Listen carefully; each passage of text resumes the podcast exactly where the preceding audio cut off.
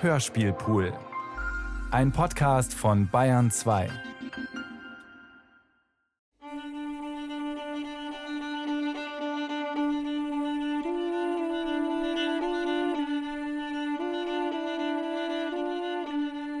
Erinnerungen einer Überflüssigen von Lena Christ. Zweiter Teil.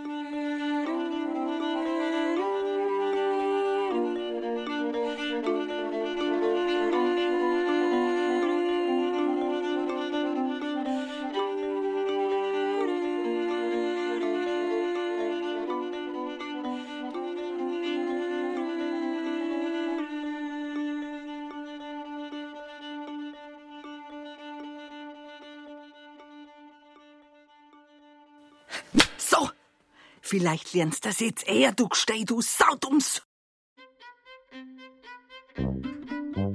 An Arbeit fehlte es in unserem Hause niemals. Schon am frühen Morgen hieß es aus den Federn. Um halb sieben stand ich in der Wirtsküche und schürte den großen Herd, kochte Kaffee und bereitete die Speisen zum Frühstück der Gäste. So ungern ich mich anfänglich wieder unter den Leuten bewegt hatte, denn im Kloster war ich ganz leutscheu geworden, so gewöhnte ich mich doch bald wieder an sie. Und es währte nicht lange, da war ich das lustigste Mädel, machte jeden anständigen Scherz mit und unterhielt ganze Tische voll Gäste. Als im Sommer die Mutter eingeladen wurde, an der Wallfahrt nach Altötting teilzunehmen, gab ich nicht eher Ruhe, bis sie Ja sagte. Freilich musste ich nun tüchtig mit anfassen, die drei Tage, welche die Mutter nicht da war. Doch wurde ich ganz gut fertig und konnte sogar dem Vater noch helfen am Abend, wenn der Hauptandrang an der Gassenschenke war.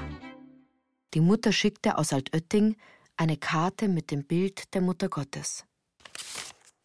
Liebster Josef, ich bin ganz weg vor lauter schön.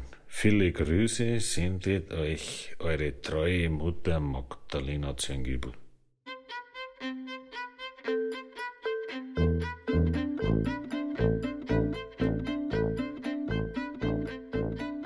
Ich freute mich sehr, dass es der Mutter so wohl gefiel. Ich hoffte, dass sie ein wenig verträglicher würde, denn sie war immer noch trotz aller Frömmigkeit recht böse und quälte mich oft entsetzlich. Bei dem geringsten Anlass gab sie mir trotz meiner 19 Jahre noch Schläge ins Gesicht und hinter die Ohren oder riss mich an den Haaren herum. Nicht selten nahm sie noch wie früher den Stock und prügelte mich elendiglich. Deshalb versuchte ich Anlässe zu solchen Szenen zu vermeiden. Das glückte mir nicht immer. Wir bekamen eine neue Kellnerin, die Babette. Ich weihte sie ein und erzählte ihr von den hässlichen Szenen mit meiner Mutter. Sie half mir, an einer Spitze zu häkeln, die ich der Mutter zum Namenstag schenken wollte. Verrat bitte der Mutter nicht, dass du auch an der Spitze mitgehäkelt hast. Sie halt nur auf Handarbeiten was, die man selber gefertigt hat. Da kam der Namenstag. Wo hast denn das Muster her? Von der Babette? Die hast ja du gar nicht gehäkelt. Die hat ja die Babette gemacht. Babette hat mir selber gesagt. Na, so eine Gemeinheit. Jetzt hast du mir so heilig versprochen, dass du nicht gesagt. Heut kannst du aber gefreien. Heut treibe ich das Lirn aus für allweil. Ich hatte nur den einen Gedanken im Kopf. Heut bringt's die um. Denn sie war so seltsam still, trank rasch fünf oder sechs halbe Bier und warf mir grausige, entsetzliche Blicke zu. Als sie fort war, rief ich die Babette zu mir in die Küche und machte ihr Vorhalt wegen der Spitze. Ich hab Wort gesagt. Ich hatte kaum ihre Worte gehört, da wurde mir heiß und kalt.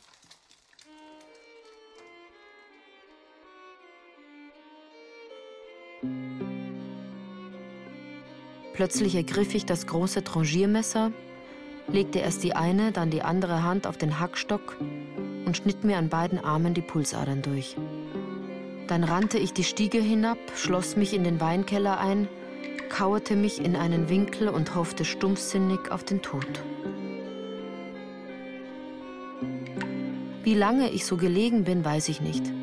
Bekannte erzählten mir später, dass mich eine Frau, die von der Gassenschenke aus in die Küche geblickt hatte, beobachtet und den Vorfall meinem Vater mitgeteilt habe. Sie hoben mich auf und brachten mich zum nächsten Bader, der mir einen Notverband anlegte und mich dann zu einem Arzt fahren ließ. Dort wurden die Wunden genäht, wobei es der Doktor nicht an anzüglichen Reden fehlen ließ, da ja gemeiniglich nur nach der Tat, selten aber nach Grund und Ursache geforscht wird.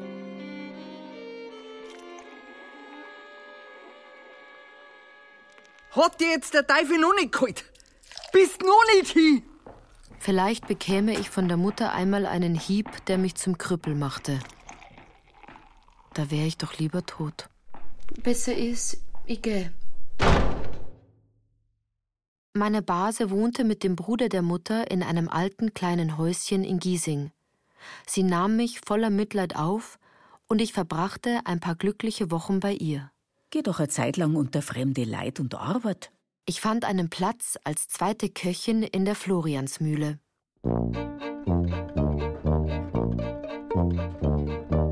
Ich ging die Isar entlang, durch den englischen Garten, am Aumeister vorbei und stand mit einem Mal vor einem Dörflein. Zu meiner Rechten floss ein von alten Bäumen und schon herbstlich bunten Sträuchern eingefasster Kanal. Er trennte das ausgedehnte, von saftigen Wiesen und schattigen Baumgärten umgebene Grundstück, auf dem ich meinen Dienst antreten sollte, von dem eigentlichen Ort. Lange war ich hinter dem vorderen Tor gestanden. Dann trat ich schnell in die Küche, die in peinlichster Sauberkeit glänzte. Gegenüber dem großen in der Mitte stehenden Herd befanden sich hohe Schränke und Stellagen voll Porzellangeschirr und von den Wänden blinkten reiche Kupfer- und Zinnmodel.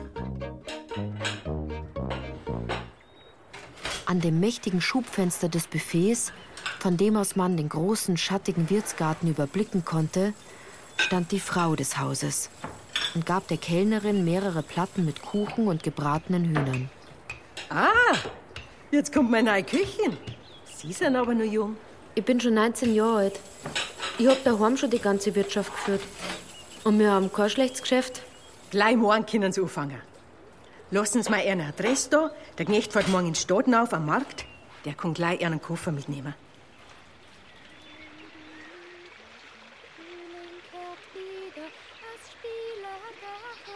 Andern Tags am frühen Morgen machte ich mich auf den Weg. Ich war guten Muts und sang laut, als ich durch den englischen Garten schritt. Als ich auf den Hof kam, schlug es neun Uhr. Grüß Gott. Ich bin jetzt da. Als die Wirtin um 10 Uhr in die Küche kam, hatte ich schon einen großen Hafen voll Entenjung für die Leute der Ökonomie zubereitet und war gerade dabei, ein Brett voll Knödel zu machen. Ja, sowas. Sind wir schon fest bei der Arbeit? Bis jetzt kann ich schon oder machen. Doch hätte ich dies am Nachmittag wohl kaum mehr geantwortet, denn da ging's drunter und drüber. Da wird nicht nur Bier ausgeschenkt, sondern auch alle möglichen Limonaden, Sauerbrunnen, Schorlemorle, Radlermassen und auch gar manche Flaschen Wein.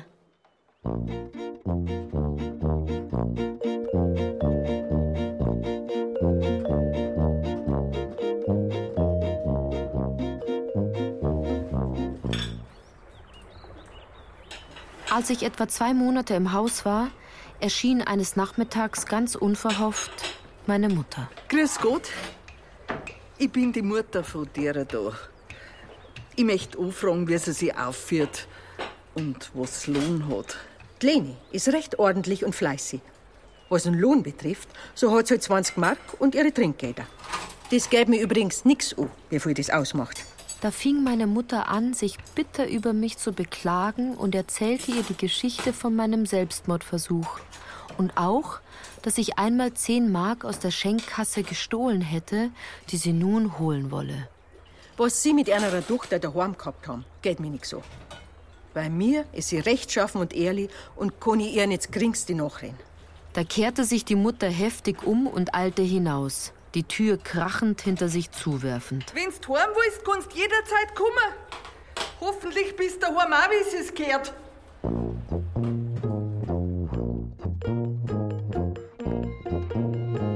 Seit diesem Vorfall gefiel es mir gar nicht mehr recht im Dienst. Obwohl ich mir in der kurzen Zeit schon ein neues Kleid, manch schönes Stück Wäsche und noch über 100 Mark bares Geld verdient hatte. Ich möchte wieder heim. Mir leid's nimmer da, wenn ich weiß, dass mich Mutter braucht. Und auf Weihnachten war ich halt alle aber daheim bei meine Leid, als wir in der Fremd. Gehen Sie jetzt wirklich? Ich konnte ja gern glauben, dass das Herz wieder zur Mutter zurückverlangt. Aber wenn man solche Aussichten hat wie Sie, da war es wohl besser, man hört mehr auf den Verstand als aufs Herz.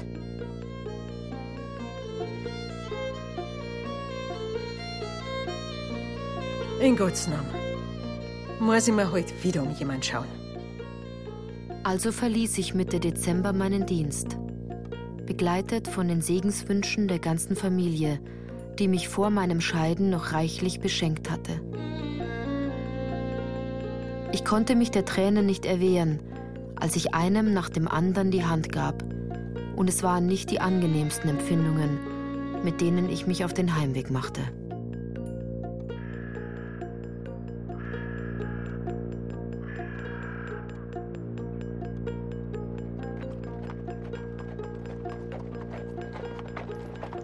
Kann ich mitfahren?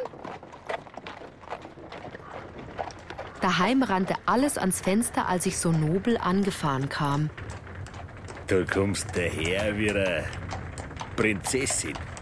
Man kennt die ja kaum mehr. Als ich aber mein Erspartes und die Sachen alle sehen ließ, verstummte er völlig. Und auch die Mutter war starr vor Staunen. Das Geld trage ich auf die Sparkasse und mein Wasch hebe ich mir auf, bis ich heirat. Wer weiß, ob ich mir nicht noch was dazu verdienen. Möchtest nicht schon wieder davon laufen kann, dass du gekommen bist. Zum Aushalten wird schon sein daheim. Ich leg dir nichts mehr im Weg. So verging der Winter.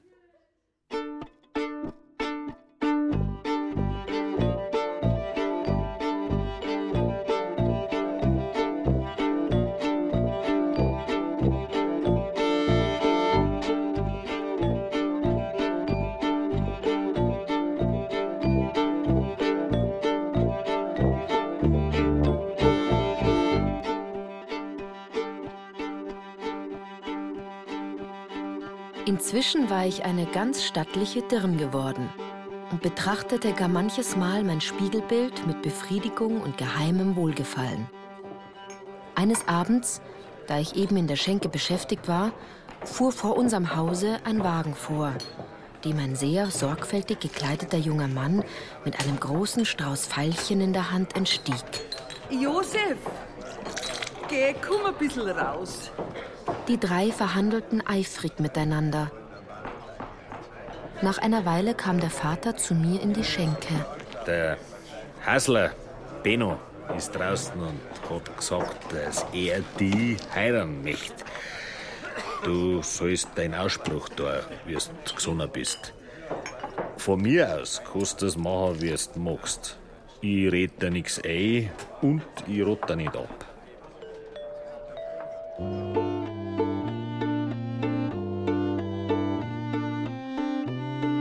Ich zählte noch die eben begonnene Rolle Geldes fertig, rechnete mit der Kellnerin ab und schenkte noch etliche Glas Bier ein, mich sorglich zusammennehmend, dass die Hand nicht zittere oder sonst eine Bewegung über mich Herr würde.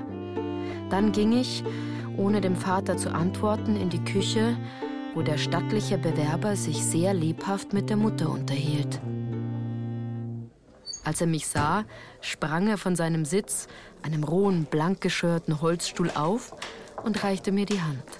Liebes Fräulein Leni, ich hab Sie lang beobachtet und hab gefunden, dass bloß Sie mich glücklich machen können.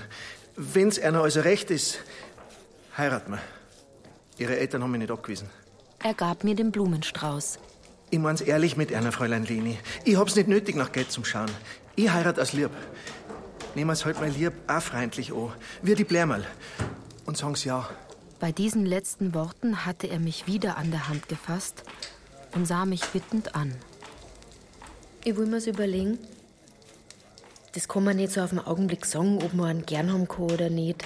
Meine Mutter hatte schon während der Rede des Freiers wiederholt das Taschentuch an die Augen gedrückt und sich umständlich geschneuzt. Jetzt aber zog sie mich laut aufschluchzend an ihre Brust. So ein Glück, ha? So ein Glück! Ich gun das von Herzen, Dirndl. Bist ja so ein richtiges und ordentliches Mädel. Und kannst ihn glücklich machen, den lieben Herrn Hasler. Dann schob sie mich von sich und drückte mich ganz fest an die Schulter des freudig Überraschten, der sofort die Arme ausbreitete und mich zärtlich umfing. Kannst mir ein ganz kleines Brickerl gern haben, Lenal. Ja, ja, ich werd deine Frau und ich mag die.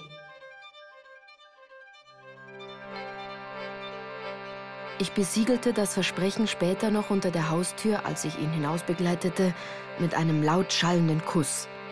Worüber der Benno so beglückt war, dass er beim Fortgehen noch ganz verklärt hinter sich sah und nicht auf den Randstein achtete, so dass er um ein Haar zu Fall gekommen wäre.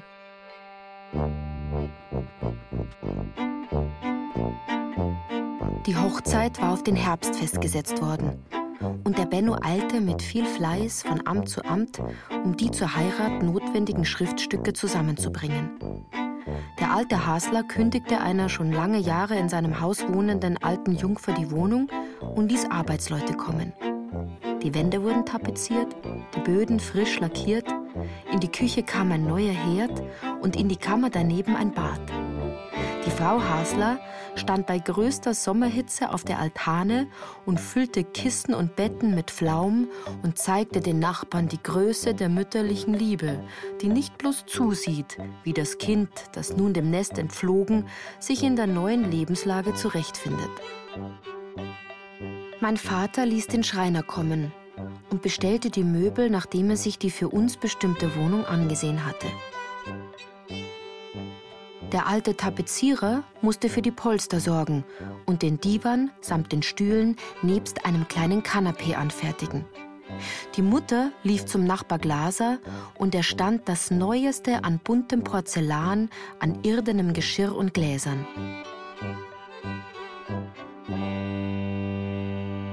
Dann kam der Tag, an dem sie ging, das Brautkleid einzukaufen. Da musste ich zur alten Haslerin und diese bitten, dass sie mitginge, den Stoff zu kaufen, was sie mir versprach. Erst spät abends kamen sie heim, und ich hörte, dass nun alles eingekauft sei, dessen ich als Braut bedürfte, um zu glänzen. Ich erschrak beinahe, als ich von der Mutter hörte, dass mein Brautkleid aus Seide wäre und der Stoff allein schon mehr denn 150 Mark gekostet hätte. Ich vergaß darüber ganz und gar den Dank. Weißt nicht, was sie gehört, du Hackstock. Gibt mir so viel Geld aus für dieses Gesteh und kriegt nicht einmal einen Dankeschön dafür. Dankeschön, Mutter. Sowas hätt's nicht braucht. So, so, das hätt's nicht braucht. Ja, meinst vielleicht, die lass mich lumpen und anschauen von die Haslerischen. Ich hab schon gesehen, wie es die Lädchen hat hängen lassen, weil ich zuerst gemeint hab, ein Schlepp war nicht notwendig. Aber jetzt hab ich so viel gekauft, dass du einen Meter langer Schwarf hinten nachziehst.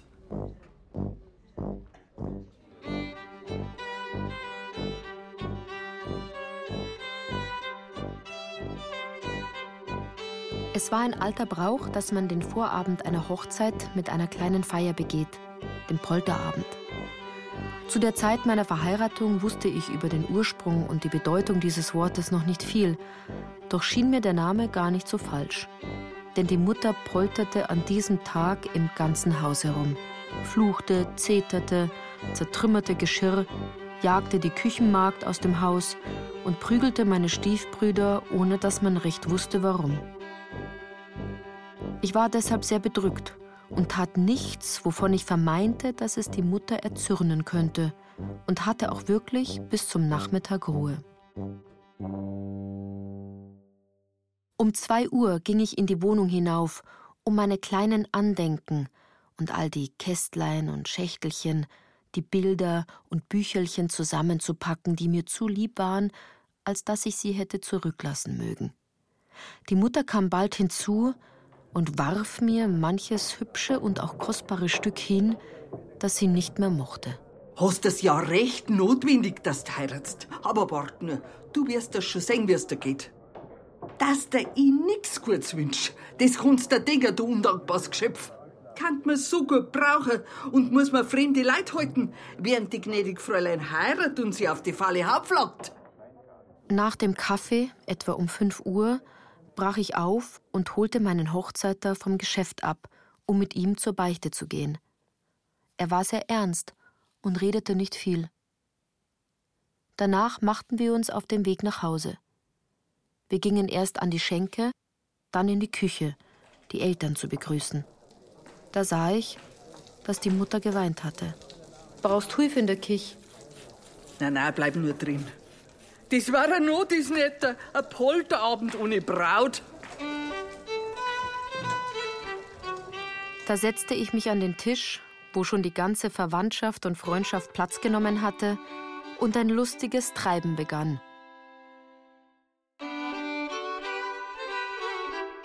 Komm, Lena, tanz mal.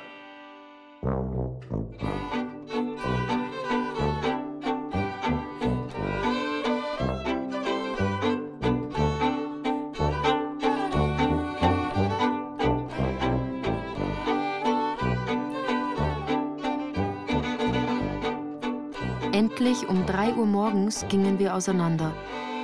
Denn da der Benno und ich seit Mitternacht weder essen noch trinken durften, wegen der morgendlichen Kommunion, so freute uns schließlich der ganze Spaß nicht mehr.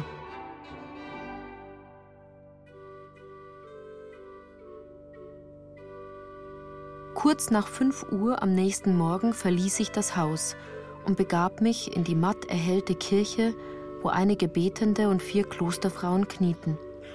Ich setzte mich in eine der vordersten Bänke und erwartete meinen Bräutigam. Ohne Teilnahme, ohne Andacht und ohne Bewegung saß ich da und blickte stumpf auf den riesigen Kronleuchter vor dem Tabernakel.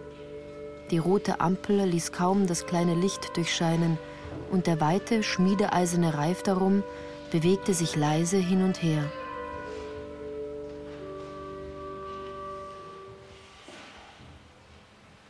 Wenige Augenblicke vor Beginn der Messe, als eben der Kirchendiener die Kerzen des Altars entzündete, kam der Benno. Christi, Leni. Er kniete sich nieder, zog ein Andachtsbüchlein aus der Tasche und schien recht gesammelt und ehrfurchtsvoll zu beten. Nach der Kirche gingen wir zusammen bis zu unserem Haus und trennten uns mit gemessenem Gruß. Ich ging ins Bad und begann danach in meinem Zimmer, mich mit der feinen Wäsche zu bekleiden, die mir die Haslermutter zur Brautgabe gesandt hatte. Denn es war bei uns der Brauch, dass die Braut für den Bräutigam und wiederum er für die Braut jenes Hemd anschaffte, das den Körper am Tag der Vermählung bekleidet. Nach der Hochzeit wird es dann gewaschen und aufgehoben bis zum Tod, wo es noch einmal die Glieder kleiden soll. Es waren recht ernste Gedanken, die mich dabei bewegten. Doch gewann bald meine muntere Natur die Oberhand. Und als ich meine Füße in die weißen, seidenen Strümpfe hüllte und in die feinen Stiefelchen aus weißem Leder schlüpfte, kam es mir plötzlich in den Sinn zu versuchen, ob ich in diesem Schuhwerk auch gut tanzen könne. Und ich stand auf begann erst allerhand Schritte zu machen, und dann tanzte ich auf dem weichen Teppich und summte dazu die Donauwellen.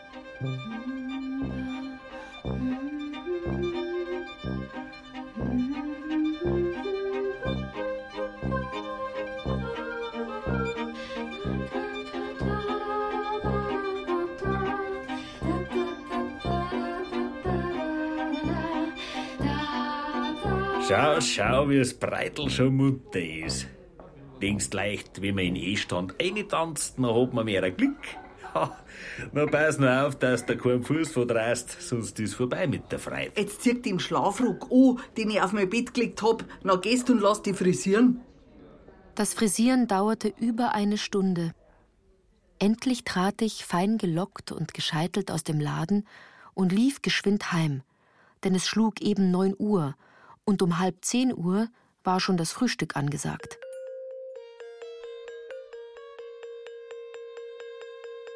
Da trat die Mutter zu mir, besah mich lange, und es kam wieder etwas Böses in ihren Blick, das ich schon kannte und fürchtete. Eine große Angst befiel mich, und ich war unfähig, mich zu rühren und zu reden. Also, heute bist du erlöst von mir. Wird dir nicht ganz wieder sein, das. Jetzt kannst dein Mo ärgern, wie du bis heute mich geärgert hast. Und mein Wunsch will ich dir auch noch sagen. Du sollst keine glückliche Stunde haben, solange du den Menschen kehrst. Und jede gute Stunde sollst mit zehn bittere Birsen müssen. Um froh sollst sein, wenn's wieder heim kannst. Aber rei, rei kommst man nimmer. Jetzt weißt das. Ich war während dieser grausigen Worte wie unter Peitschenhieben zusammengezuckt. Ein unsagbar elendes Gefühl überkam mich, und dann fiel ich ohne Besinnung zu Boden. Als ich wieder zu mir kam, fand ich mich auf einem der bequemen Polsterstühle, und um mich standen zitternd die alte Haslerin und ihre Schwester Hanne, der alte Hasler, die zwei Trauzeugen und die Kranzlejungfern. Geh, trink ein bisschen, armes Kind. Dann schritt die Mutter gerührt von einem zum anderen, gratulierte, klagte und weinte, wie es gerade passte, bis Benno hereinkam.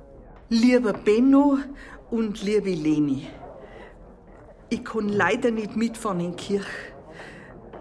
Denn ich hab halt keine Aushilfe gekriegt zum Kochen. Also, wenn die eigene Mutter nicht mitgeht in die Kirche und für ihr Kind bett, na ist mein Eheglück nicht weit her.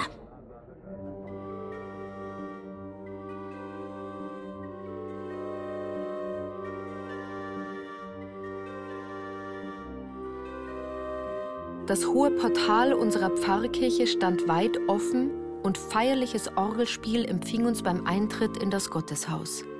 Voran gingen die Verwandten, dann die Trauzeugen und zuletzt wir und die Brautjungfern.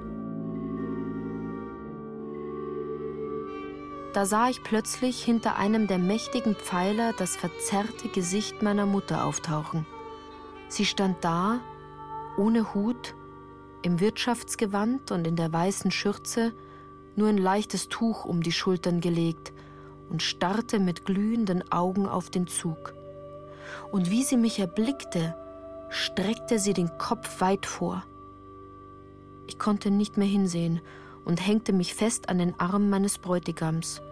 Und es bemächtigte sich meiner eine solche Bewegung, dass ich ohne alle Fassung zu schluchzen begann und während der Trauung und der feierlichen Messe nicht mehr aufhören konnte. Nach der Ablegung des Ehegelübdes fasste der Priester unsere Hände, legte sie zusammen, wickelte seine Stola darum und machte unter weihevollen Gebetsformeln das Zeichen des Heiligen Kreuzes darüber. Danach besprengte er uns mit Weihwasser und betete mit lauter Stimme, worauf er die Trauringe weihte. Unter abermaligen feierlichen Gebeten reichte er uns sodann dieselben, und wir steckten uns diese Symbole der unverbrüchlichen Treue und unwandelbaren Freundschaftsliebe an.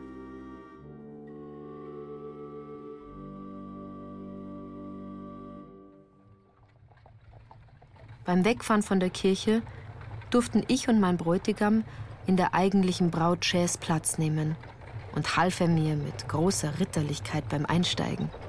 Er schlang auch gleich seinen Arm um mich und küsste mich wiederholt. Kennst du nicht hart an, dass du fort musst von der Heimat? Mit mir geh. Na. Geh, schau mich halt ein kleines bisschen an und gib mir halt ein Bussal. Das tat ich.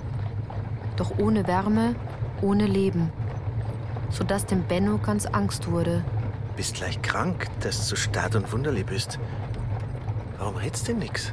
Ich bin nicht aufgelegt.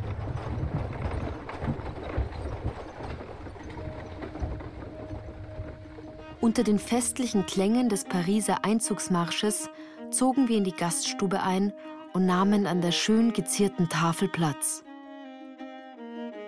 Mit allen Geladenen saßen 27 an derselben zum Mahl. Auch andere Gäste waren so viel erschienen, dass die Stube sie kaum fassen konnte. Und immer kamen noch neue hinzu und wollten Platz haben. Mein Schwiegervater hatte ein Schwein und ein Kalb gestiftet, das als Braten, Suppe und Ragout an die Arbeiter der umliegenden Fabriken sowie an die Musiker verteilt wurde. Mein Vater schenkte ihnen dazu einen Hektoliter Bier. Ich trank in die Hitze viel Champagner und nickte nur mechanisch denen zu, die kamen, mich zu begrüßen und zu beglückwünschen. Dabei wurde mir immer elender zumute. Mit einem Mal drehte sich alles vor meinen Augen und ich fiel unter den Stuhl. Man brachte mich hinaus in den Hof, wo ich alles, was man mir zu Hilfe reichen wollte, von mir warf. Ein Glas mit Magenbitter, eine Tasse voll schwarzen Kaffees und ein Stück Zucker mit Hoffmannstropfen. Dann entledigte ich mich noch alles dessen, was meinem Magen zu viel schien. Ich möchte heim ins Bett. Also führte meine Schwiegermutter mich wieder in die Gaststube und sagte meinem Gatten, der mit großem Rausch und starker Rührung dasaß und tränenden Auges auf das horchte, was sein Vater ihm eben mit viel Eifer erzählte, dass ich nach Hause will. Was? Heim möcht mein Weiberl? Meine Mutter war den ganzen Tag keinen Augenblick zur Ruhe gekommen. Doch schien sie heiter und guter Laune zu sein, als ich nun Gute Nacht sagte. Für gut, Mutter. Auf einmal überkam mich eine große Sehnsucht nach ihrer Liebe. Ich fiel ihr um den Hals, drückte meinen Kopf an ihre Brust und weinte. Da zog sie langsam meine Arme von ihrem Hals und schob mich sanft von sich. Okay, sei doch gescheit, Leni. Du machst ja de ganz gewand viel Fetten. Jetzt brauchst doch nimmer noch mir zu jammern. Hast doch ein Mo. Derweilen kam der Benno mit dem Wagen und nach nochmaligem, umständlichem Abschied von meinen Eltern, besonders von meinem Stiefvater, der mir noch ein Goldstück zusteckte, fuhren wir fort. Viel Glück, Leni. In unserer Wohnung angekommen, gab es sogleich eine kleine Auseinandersetzung der Frau Hasler mit ihrem Sohn – denn während er alle Lichter anzündete, die er fand, schürte sie rasch den Ofen des Wohnzimmers an und begann dann, mir Schleier und Kranz abzunehmen. Was fällt dir denn ein, Mutter? Das ist meine Arbeit, meine Frau ausziehen. Schrei nicht so grob, du wirst da. Deine alte Mutter wird wohl so viel eher wert sein, dass ihrer Schwiegertochter beim Ausziehen helfen darf. Ich zieh meine Frau schon selber aus. Und überhaupt hast du da jetzt nichts mehr zum Suchen da herum. Ich brauch dich nicht mehr. Das sag ich dir. Dass man's schonst, deine Frau. Sonst, bei Gott, ist gefeit. Wenn's das magst, wird das. Mutter, reg dich nicht auf. Mach mir meinen Rock auf und nachher tust schlafen gehen. Ich komm morgen in der Früh runter zu dir, gell? Wie wird's da gehen bei dem Riepe? Armes Kind. Ich zog mich schnell vollends aus und schlüpfte, während mein Mann überall herumlief und sich an unserem Eigentum erfreute, ins Bett. Und ich war schon eingeschlafen, als er kam.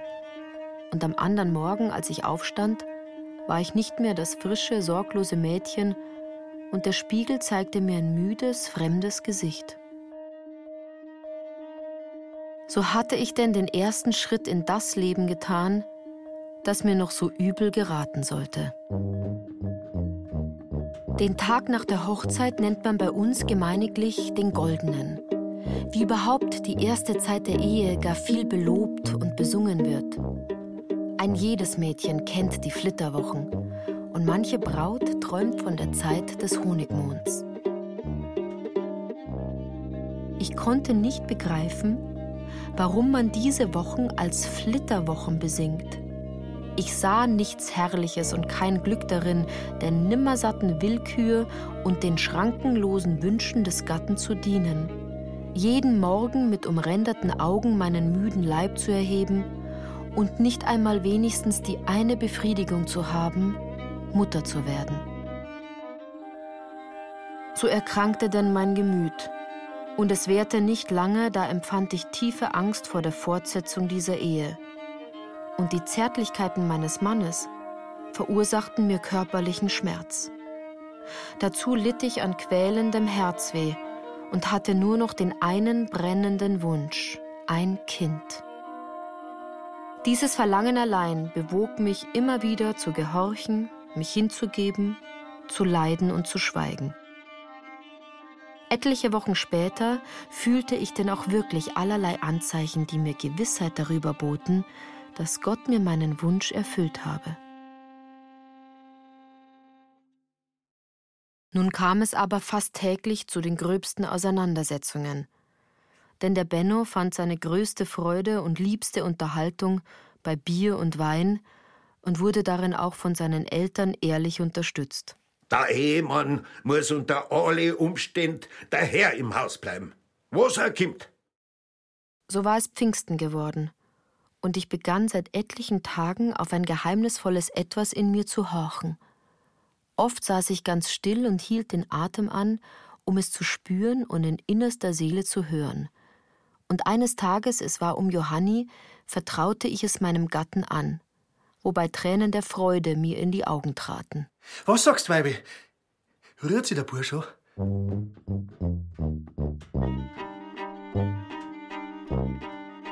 Kam der Herbst und meine Zeit rückte immer näher. Meine Schwiegereltern waren zwar längst nicht mehr lieb zu mir, doch ließen sie es mir an nichts fehlen und fragten oft nach meinen Wünschen oder Gelüsten, denn sie hofften auf einen Buben, der dem Geschlecht der Haslerischen einmal Ehre machen würde. Der Oktober ging seinem Ende zu und ich richtete alles her, das man zum Empfang eines Kindleins brauchte. Stellte die bemalte und von der Haslermutter mit geblümten Vorhängen geschmückte Wiege in die Schlafstube und rückte die Ehebetten auseinander.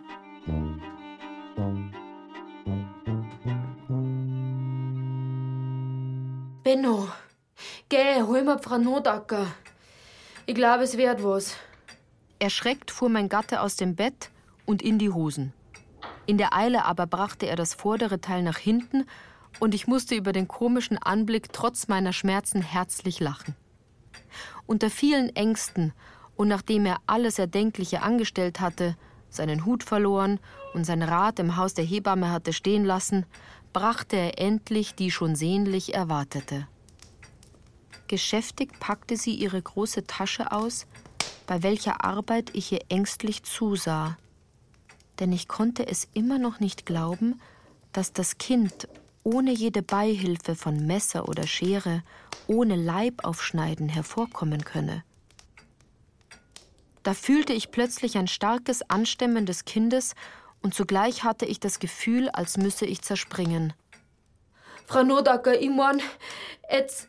Drunten zog die Regimentsmusik vorbei mit Pauken und Trompeten und Kinder jubelten und pfiffen. Da mischte sich ein kreischendes Stimmlein in die Klänge des Militärmarsches. Ich hatte einen Buben. Die Taufe wurde mit großem Pomp gefeiert, und gab man dem Buben nach seinem Großvater die Namen Johannes Magnus.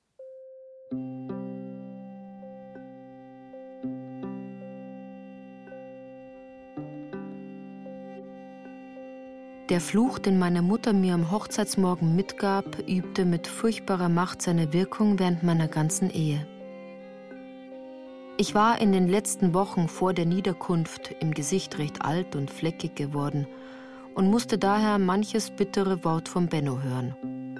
Nun aber blühte ich sichtbar auf, und schon nach drei Wochen war ich wieder so verjüngt, dass mein Gatte aufs Neue in heftiger Leidenschaft entbrannte und allen Vorstellungen zum Trotz mit Gewalt jene Schranke niedertrat, die eine weise Natur einer Mutter errichtet.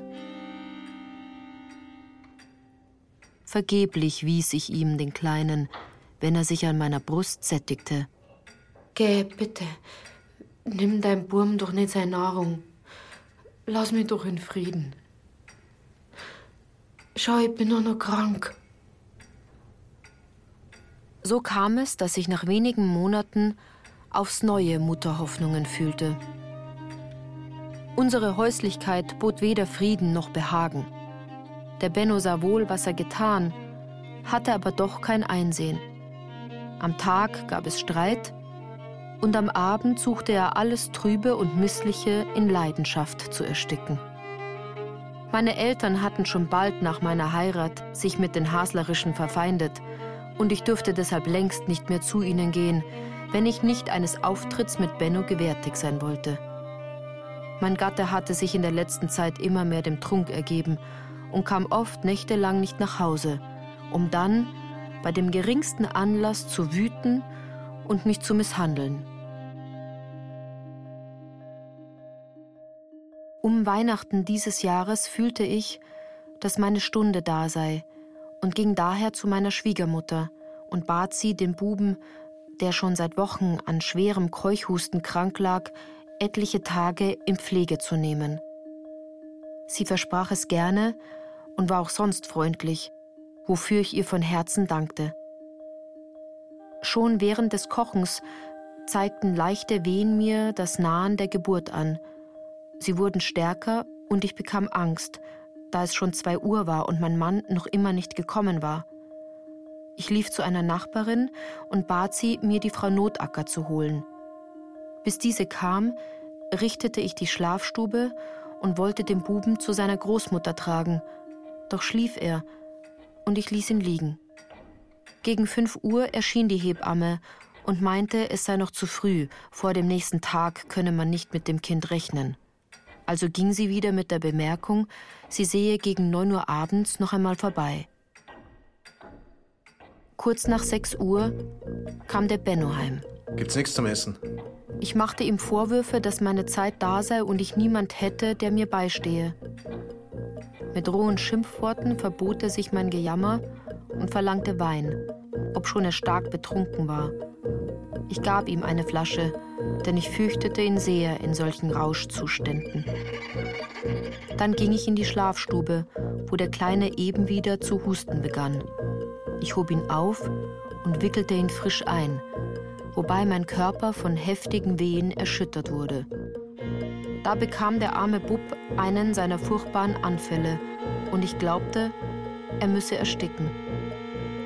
Doch ging es vorüber und ermattet lag er nun in meinem Arm. Ich bettete ihn wieder in die Wiege und ging hinaus zum Benno, ihm über das Kind zu berichten. Ich gehe auf die Nacht noch fort. In dem Augenblick hörte ich den Buben weinen und ging zu ihm an die Wiege und beugte mich über das Bettlein, ihn mit leisen Worten zu beruhigen. Da fühlte ich plötzlich von rückwärts wie eine eiserne Klammer einen Arm um meinen Leib und fühlte, wie der Benno mich fest in das Bettlein drückte und sein Eherecht ausübte. Verzweifelt suchte ich mich seiner zu erwehren, und es gelang mir wirklich für den Augenblick.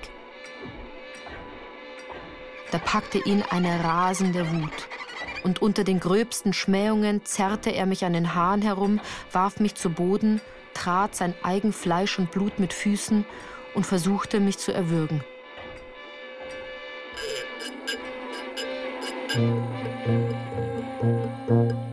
Auf mein lautes Hilfegeschrei stürzten Leute aus den Nachbarswohnungen herbei, man sprengte die Tür und alle fielen über den sich wie besessen gebärdenden her. Auch sein Vater kam, und es geschah nun etwas, was mich erstaunte.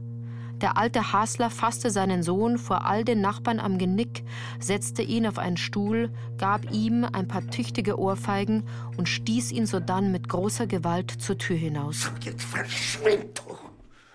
Und? Hat nur wer was verloren, da herin? Ich lehnte erschöpft an meinem Bett und bat um die Hebamme. Ohne ein Wort ging er, und schon nach einer halben Stunde brachte er sie mit. In derselben Nacht bekam ich ein Mädchen und lag danach an die sechs Wochen im Kindbettfieber.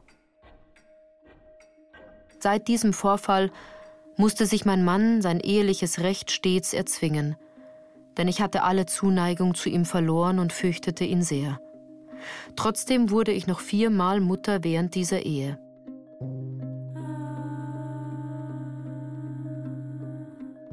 Bald nach dem dritten Kinde begannen auch Wohlstand und Glück von uns zu weichen. Mein Mann hatte durch seine Trunksucht alles das eingebüßt, was man sonst an ihm schätzte. Auch ließ er sich in seiner Stellung allerlei zu Schulden kommen und wurde schließlich entlassen. Seine Eltern waren darüber so erbittert, dass sie uns aus dem Haus jagten. Wir zogen also um und der Benno übernahm selber ein Geschäft. Es ging uns auch etliche Zeit wieder gut und ich hatte Hoffnung, dass alles wieder recht würde, obschon ich nun dauernd kränkelte, da die Geburten meines vierten und fünften Kindes Totgeburten und sehr schwer gewesen waren. Nun war das sechste Kind auf dem Wege und kurz vor Weihnachten kam ich in die Wochen. Am Tag nach der Geburt dieses Kindes kam gegen Abend ein Freund meines Gatten und hatte mit ihm eine Unterredung, die sehr erregt schien, denn der Besuch ging nach kurzem Wortwechsel ohne Gruß und der Benno schlug krachend hinter ihm die Türe zu. Ich rief ihn zu mir in die Schlafstube, doch kam er nicht und ging bald darauf fort, ohne sich von mir zu verabschieden. Zwei Tage und eine Nacht blieb er weg, und kam erst am Heiligabend gegen 9 Uhr heim. Ich erschrak heftig bei seinem Anblick. Seine Kleider waren zerrissen und beschmutzt, sein Gesicht aufgedunsen und verzerrt. Die Haare hingen ihm wirr um den Kopf und die stieren, blutunterlaufenen Augen blickten gierig und lüstern nach mir. Flehend setzte ich ihm nochmals die Unvernunft seines Begehrens auseinander. Doch vergebens. Er fiel über mich her und ich musste alle Kraft daran setzen, mich seiner zu erwehren. Endlich gelang es mir, aus dem Bett zu entkommen, und eilig schlüpfte ich in meinen Unterrock und lief aus dem Zimmer. Da hörte ich plötzlich meine Kinder aufkreischen. Ich sah, wie der Benno mit gezücktem Stilett drinnen herumtanzte und nach der Melodie des Schäfflertanzes vor sich hin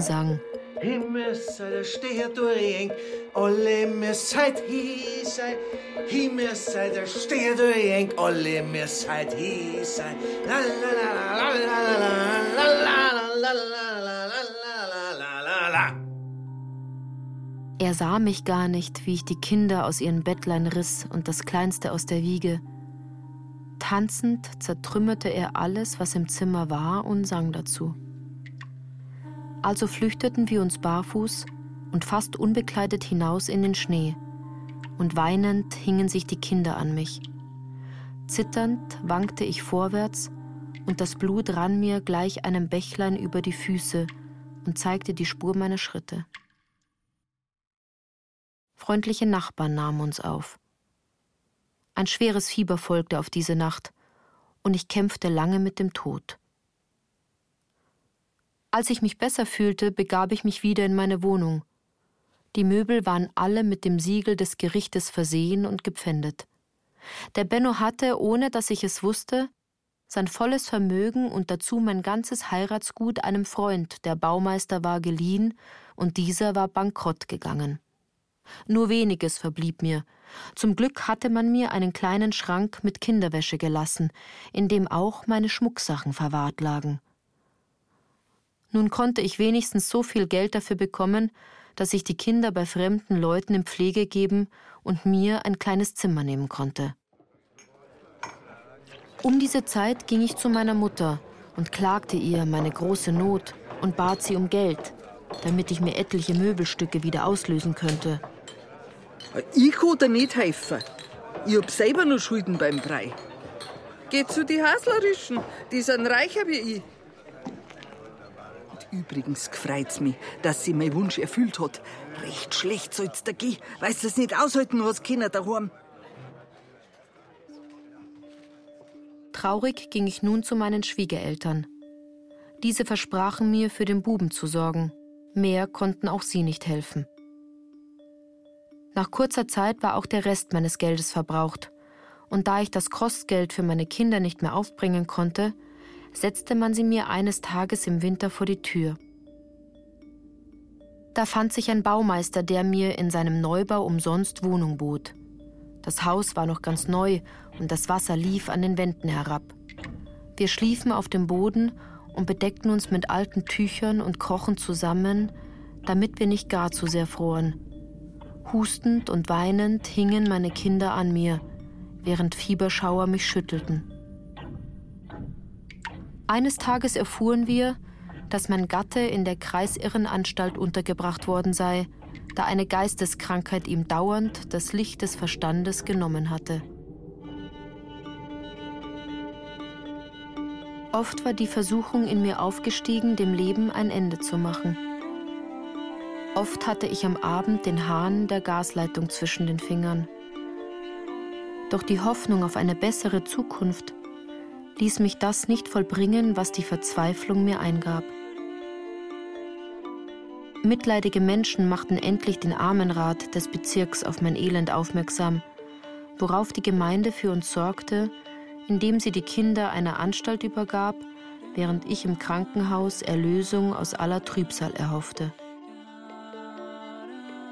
Doch das Leben hielt mich fest und suchte mir zu zeigen, dass ich nicht das sei, wofür ich mich so oft gehalten. Eine überflüssige.